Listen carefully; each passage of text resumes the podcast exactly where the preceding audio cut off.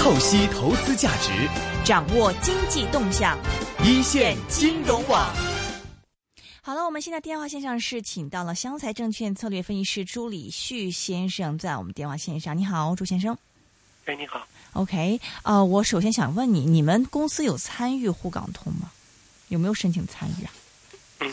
这块儿好像应该是我听说有培训吧，应该会参与吧，就是你们已但经是嗯具体的情况，但是我并不了解。 ，OK，就是申嗯就是申请了，确定是申请了是吗应该这块，我觉得应该都会参与这？OK，块，因为毕竟是经济上。明白。你有你有去参与过？因为之前这个关于沪港通这两这一段时间来一直在做啊、呃关于嗯这种各种试验嘛 这一些的，一开始压力的嗯测试啊这一种的，对你你你们公司有参与吗？呃，因为我就估计如果有的话，应该是其他的部门吧，哦，OK，因为我们他们应该属于经济业务部门。 OK，明白。好了，回到这个经济，我们就讲经济吧。PMI 的这个数值已经是公布了，这在你预期之内吗？我觉得应该基本上是这个预期是趋势上应该是一致的。嗯，但是它这个程度上是好一点还是更差一点呢？我觉得在程度上应该是略好吧，啊因为，毕竟有一点是官方的数据，嗯好像这个从这一段时间来看，官方的数据基本上都是在百分之五十以上。嗯哼，它跟那个汇丰的那个数据的，呃，是这个在这个这一点上是明显不同的，因为汇丰的，呃，制造业采购经理指数从这至少今年以来有一段时间是在百分之五十水平以下的，嗯但是我们可以看到这个官方这个数据的话，最低的话，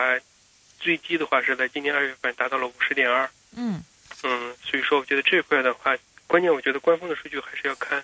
整个的一个增长的趋势，趋势要比这个绝对数值我觉得可能更重要。嗯，这个趋势在呃这个月似乎是发生了一个逆转，应该是它回升了五个月以来的首次下降，这是不是也是意味着说这后面经济未必那么好看呢？嗯，实际上我觉得今年以来的话，嗯、经济数据当中唯一好看的就是这个 PMI 数据，特别是这个官方的 PMI 数据。嗯、你从国家统计局的公布的这个数据来看的话，嗯实际上这个数据的形式应该是，呃，应该是基本上多数情况下是相反的。呃，你看整个国家统计局的，特别是房地产的这个数据，啊嗯，工业生产的数据，啊包括嗯投资的数据等等，包括房地产销售的数据，嗯应该是都是在持续的一个放缓，增速在放缓，甚至是降幅在扩大。嗯嗯、当然了，因为本身的这个国家统计局的数据跟这个 PMI 的数据，它在编制上是不一样的，所以说我觉得这个两者之间有时候会。呃，发生一些这个趋势上的一个一个差异，我觉得这也是可以理理解的。嗯因为整个的 PMI 数据的话，它是一个呃环比的一个一个概念，就是说和上月相比嗯有什么变化。嗯嗯、所以说这块的话，我觉得可能跟统计局的，而且它这个 PMI 的数据的话，它只反映了制造业这一块儿，嗯呃它并不反映，因为你制造业在工业里面除工业里面除了制造业之外，还有这个这个呃采矿业，还有嗯这个就是说那个公用事业，嗯，所以这两块并没有反映。此外的话，还有一些服务业，嗯比如说像涉及到呃房地产啊、商品零零售啊、银行啊这个金融行业都并并并都没有涉及到。所以说这个制造业这一块的话，它反映的这个呃经济的这个领域的话，还是相对比较狭窄的。嗯，但总体而言的话，刚刚你也提到，其他的一些数据跟这个 PMI 也是有一点的这个差距嘛。总体而言，嗯这个整个数据都是不好看。对，我觉得现在的话，我觉得整个特别是受这个房地产市场的一个调整吧，内地的这个经济的话，还会在持续的一个放缓。嗯这种持续的放缓的话，它现在的话就说，对于整个的一个管理层而言的话，它是一个比较尴尬的一个处境。就说你，就说对于管理层而言，你如果说加大百能长的力度的话，嗯我估计这个包括一些可能会衍生出很多其他的一些问题，嗯，包括你像这个呃信贷的不良贷款的问题啊，包括嗯地方政府的这个债务规模的一个问题啊嗯等等，就会增加这样一个问题。但是如果你不稳增长的话，嗯，可能政府的面临的这个呃社会稳定的压力也可能会逐步的加大。所以说，我觉得经济增速的这一块的话，应该是对管理层而言的话，它这个挑战应该是越来越大。嗯你到底是不是？所以说从，从至少从今天的版面上来看的话，我们可以看到市场的话，对于这个稳增长的稳增长，就是未来出台的一些政策，还是有一定的预期的。所以说，我们可以看到整个市场一些，包括像房地产股一些这个周期性的行业都出现了一个反弹。所以说，我觉得这一块的话，这跟这这也是我觉得在整个的市场的话，我觉得还是处于一个呃处于一个一个十字路口。到底是政策未来的政策会怎么做？嗯嗯嗯，所以现在就今天的，因为上涨了，这个涨势还是不错嘛。你觉得主要是因为大家有这个预期，就是出稳增长的政策？对，因为现在的话，特别是 刚才那个主持人提到的这个 PMI 的这个数据，嗯，应该是出现了一个回落，嗯，所以说市场的话可能预计， 市场可能预计就是说你在这个经济放缓的背景下的话，管理层会加大这个结构性的这个预调微调的力度。嗯，就说关键是你从新增的角度来看的话，管理层会不会出台呃市场预期之外的一个本增长的这个政策？这嗯是市场预期对这一点的话是预期比较高的。嗯，所以包说我包们可以看到括，包括什么样的一些政策呢？就市场上预期。包括像一些货币政策，包括一些降准、降息，嗯哼，然后对，所以说包括一些包括其他的加大一些稳增长，啊包括一些搞嗯，就是加大一些投资的力度啊。嗯嗯，实际是就就是，特别是对于这个房地产市场这一块儿，嗯，如果你采取降准降息的话，那嗯你这个房地产市场是不是有一个这个呃至少有一个企稳，甚至是略微回升，至少企稳，至少这个下跌的趋势能够被遏制住。啊嗯所以说市场的话也是在主要是预期、呃有这样的一个预期，所以说这样的一个预期的话，带动了一些权重股，嗯、出现了一个反弹。但是从今天的这个盘面上来看的话，这个虽然说周期股有反弹，但是一些成长股、一些小盘股，它反弹的幅度会更大。嗯你像今天的今天的创业板的话，涨幅超过了百分之二，嗯中小板的话，涨幅也有将近百分之一点七。嗯嗯，所以说我觉得这块整体的市场盘面上，还是呈现是这种权重股打底，这个中小盘股这个领涨的这样一个格局。嗯，我看了看这个中小盘股创业板方面啊，基本上 OK 的这个情况，就基本上呃，在二月份高到达一个高位以后，在这个五月份到达一个低位，然后最近的两个月一直是在一个上涨啊，什么原因？呃，我觉得现在的话，这个中小盘股的一个上涨，我觉得短期它可能有有所调整，但是我觉得它上涨的动力啊，还是主要是源于一些这个一些在这个政策方面，特别是对于一些这个新兴产业的一些发展的方面，出台了一些新的一个政策。比这如样一个政策的，比如说像这个，呃，上周的时候，八个部门嗯就是八个部门的话是出台了关于这个呃智慧城市发展的一些意见。嗯这样一个智慧城市的一个出台的话，它对于一些这个互联网啊，特别是物联网，嗯呃，包括环保啊等等，包甚至包括通讯啊等等，嗯它都有它都有一些这样一个呃比较大的一个利好。所以说我们可以看到，今天在市场盘面上的话，还是以 包括像上周涉及到一些军工股啊等等，嗯包括一些这个呃新兴产业里面的像软件啊、网络安全啊、互联网、军工、通讯啊、环保等等，包括元器件这些涉及到这些领域的一些行业的话，都是涨幅比较靠前的。嗯，这个成长股的他们的这个呃整体的一个盈利状况的话怎么样呢？呃，根据我们今天刚刚这个中报的一个统计分析来看的嗯话，呃，成长股的至少从这个横向比较来看的话，嗯成长股的这个净利润的增速增速应该要好于主板和周期性板块的一些增速。啊哈我们我们的统计现在是你包括像创业板的话，中报的话是利润增长百分之整体整体嗯是增长百分之二十四。你嗯像主板和这个中小板的话，仅仅增长百分之十，还有嗯百分之哼四。嗯所以说这样的一个增速的话，这个创业板，嗯、这样一个增速的话，应该至少比其他的板块要呃领先。嗯嗯嗯嗯，在这个创业板里面，就哪一些的这种公司，它可能相对来说这个盈利是增长最快的呢？你们观察？嗯，盈利增长最快的一些这个行业的话吧，嗯我估计可能是像涉及到一些，嗯、像传媒啊，嗯像通讯啊，嗯嗯嗯、等等，包括像一些软件等等，嗯、嗯这些板块的话，这个增速是比较快的。嗯嗯嗯，明白，就像传媒的话，因为呃，之前不是呃，习主席也是说要建成这个传媒的什么大集团嘛之类的。现在内地这个传媒这一块，我是比较好奇，他们现在为为什么这个盈利增长那么快呢？是是因为这个广告费在不断增加，还是怎么回事呢？它这个传媒的话这一块的话，它的一个利润的增幅，它是去年它有一个并表的一个因素，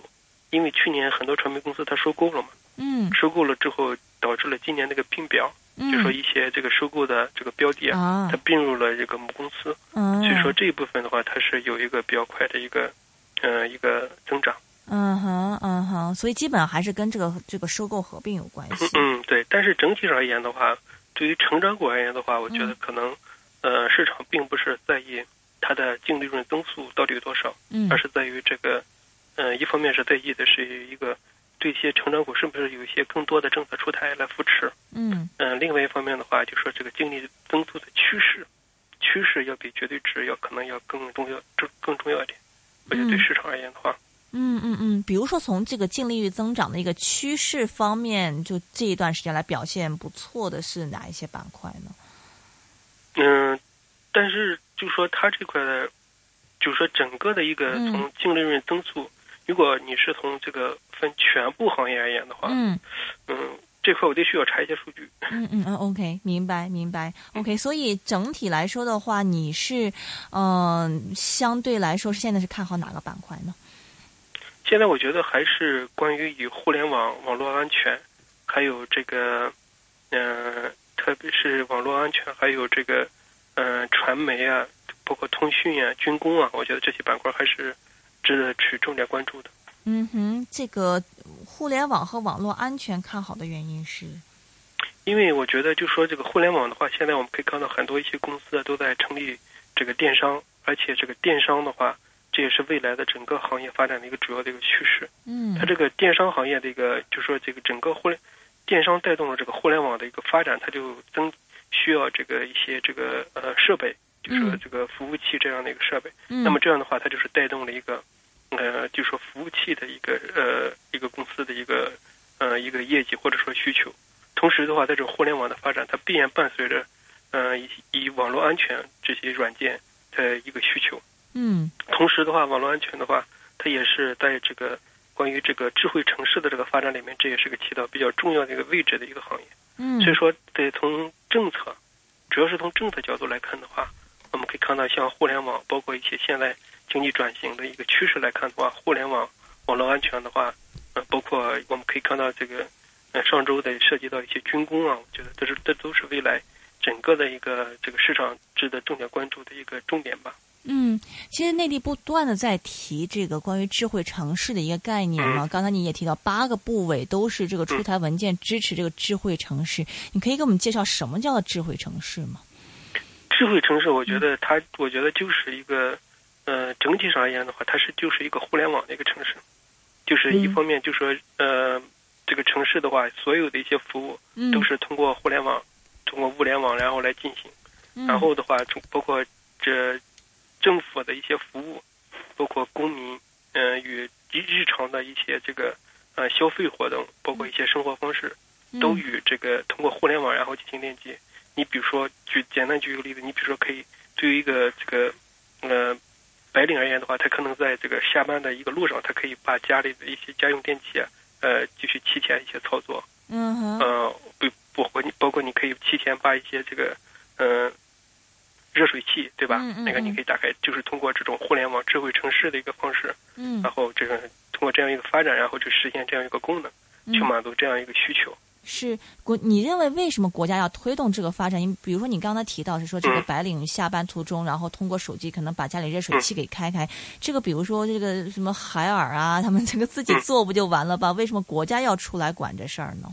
因为这一块的话，它涉及到很多的一些领域，嗯特别是你包括它，因为它并不，你你包括你比如说，如果说在遥远呃比较远的距离上去操纵，呃这些一个家用电器的话，嗯它可能涉及到不仅仅是一个呃家用家电的一个生产商，它嗯还是涉及到其他的一些服务商。那么这这些服务商的话，它又又衍生出了很多的一些，比如说是不是要保证这种一个呃操作的一个安全性、可嗯畅通性，包括你可能涉及到手机的话，你可能涉及到手机的网络软软件，嗯甚至是网络安全嗯等等，它需要很多的一些领域。嗯所以说，这种设计领域比较广，包括涉及到我们可以看到一个需要一些物联网，对吧？它需要家用电器和这个互联网进行链接，嗯对吧？所以说，这很涉及到领域众多的话，它得需要政府来进行协调。嗯，包括要确保一些这个发展的这些行呃整个的互联网行业的一个发展的安全。嗯，所以说，我们认为这块的话，包括的话，它这块的一个发展的话，因为它这是涉及到了一个经济转型的一个方向，它可能就是这种发展的话，它可能有望就是取代像之前靠这个出口啊，嗯靠这个房地产来去拉动经济的一个方式。你这样的话，整个的一个城市的话，这个生经济活动都是一种智能化、互联网化，所以说这样的话，它比传统的话，至少在交易成本上要大大的节约一些交易成本。这样的话，嗯会对经济整体上会有一个提振，这也是经济转型的基本的方向。嗯，所以说是呃，你现在是比较看好这个互联网还有网络安全的板块，以及这个嗯传媒还有军工板块。军工方面是是是因为习主席的这个最近这个对讲话吗？ 对，因为它涉及到了一个新的一个呃军事变革的一个理念，也就是说，这个就说这个以后的这个中国军队的话，嗯它未来的作战的方向的话，它就有以前的单一兵种去作战，然后转变成就是联合作战，就像美国去做的那种，以联合作战的方式，就是以信息化为核心的呃哦联合作战的这种方式。嗯它的这种一个军事转战略的一个转变的话，它就意味着整个的军队要对整个的一个信息化的这个设备网络要进行加大投入。嗯，所以说我们可以看到，像甚至包括要研发一些新的这个呃信息化的一些武器，包括嗯电子侦察，包括呃 GPS 啊，包括北斗导航啊等等各个方面，它都会涉及到这一方面。所以说这些涉及到一些新的这个军事战略的这种一个转变，它带动的就说这个和以信息化为呃相关的一些行业的一个一个产生一个比较大的一个发展的一个动力。所以说我们可以看到，就说这这就是这个军事这个战略的一个转变，它对于军工股的一个推动的一个主要的一个逻辑。明白，所以说是像我听你刚才这么一个总结，包括智慧城市，包括这个军事的一个新的一个理念，其实像是一些，嗯、网络安全应该是这正好是两个交叉在里面最受惠的一个。嗯，对，是因为它军事领域的话，它肯定跟民用网络它不会形成一个，它会自己形成一个独立的封闭系统。嗯，包括你可以涉及到，我们可以看到，包括在远距离的去这个指挥、嗯呃操纵，对吧嗯？它都需要一个卫星的一个北斗导航的这个呃信号的传输啊，这些北斗卫星的这样一个跟踪啊等等各个方面。嗯就嗯是所以说，我觉得这一块的话，它是对整个的这个信息化，对于一些涉及到这一块的一些军工企业的话，它都是一个利好。因为你提到这个，包括网络安全这些，其实我脑子里面就先嗯想的是这个奇虎三六零，不过它是在美国上市， 内地 A 股有有一些怎么样的这个公司是跟这个概念有关系的呀？它这个互联网的话，现在主要是内地的话，它主要是涉及到了，呃，它一个就是说这个呃，就是服务器这一块，嗯哼，就是因为你因为你这么多的网络的话，嗯它要就产生了很多的这个巨大的一个数据量。嗯那么这巨大的数据量的话，它必须会导致这个，呃，这个服务器的一个需求增加，因为它嗯必须保存这些数据。嗯保存一下这个需求，这就产生了对这个服务器的一个需求。嗯所以说这一块的包括一些信号的传输等等。所以说这一块的话，我觉得它就是对这个整个的一些互联网，啊包括你以后的话，我们可以看到这样像一些电子商务的发展，嗯，因为你电子商务的话，它随着这个整个经济的活动，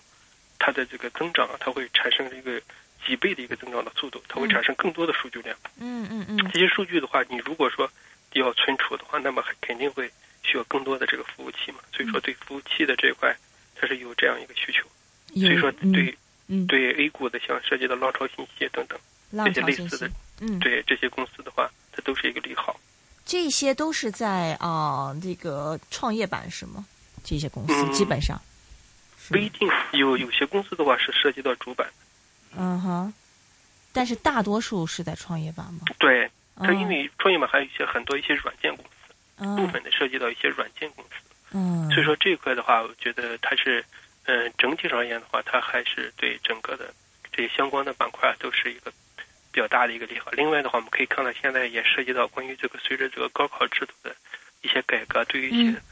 在线教育啊等等嗯各个方面，它也是有一个利好，因为你在线教育它也会涉及到一些在线教育的一个内容的一个嗯服务商，嗯，对吧？吧？一个软件的服务商。嗯所以说这一块的话，就是围绕着这个互联网的话，实际上未来可以可以挖掘出很多的一些投资的机会。明白。我记得，因为之前跟你做访问的时候，你是不看好说这个后面的整体大势的一个表现嘛？因为嗯对这个呃，经济首先就不会特别好啦。另外说嗯这个沪港通靴子落地，按照 A 股的这个投资逻辑的话，是个利空的一个情况嘛嗯。所以你现在还是维持这样的一个观点。就说我觉得嗯我的这个观点的话，我觉得首先就说我觉得我对于一些权重股，嗯对于一些周期性的板块，我觉得并不看好，嗯包括像像像资源类的，像煤炭、有色啊、石油、石化，包括嗯化工啊等等。嗯，当然这些短期反弹，但是我们我我并不看好它未来的一个呃增长的一个空间。嗯嗯，呃，就是说我觉得对周周期股和成长股要分开来看。是嗯我看好的话，还是一些成长型的行业，包括一些小盘股，符合政策方向的，对嗯吧？发展的这样一个发展趋势的这些板块的话，我是还是可以持续看好。实际上，整体而言的话，我的观点就是一种结构性的行情，嗯行情的重点的话，还是要倾向于一些成长股、嗯。嗯一些政策受益的一些领域。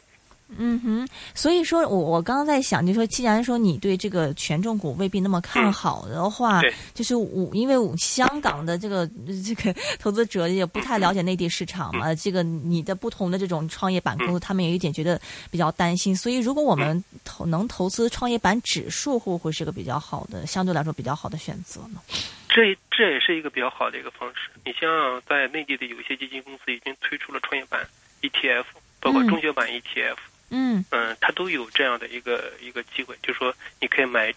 整个的一个板块，它有这样的一个一个一个机会。但是我现在不能确定的是，这嗯个境外的，包括像香港的投资者，能不能买境内的一些呃金融产品？这一点的话，我我可能对这方面的这个呃内 容啊，可能了解比较少。不如果过能买的话，嗯嗯我觉得是可以的。不过创业，我们假定先能百吧。要创业板指数的话，现在是呃，今天是去到过啊、这个最后收盘一千四百二十四嘛，跟大约是二月份的时候那个高位一千四百八十九也差不了很远了。现在你觉得这个风险相对来说大不大？我觉得还是说等我们回调一下再买？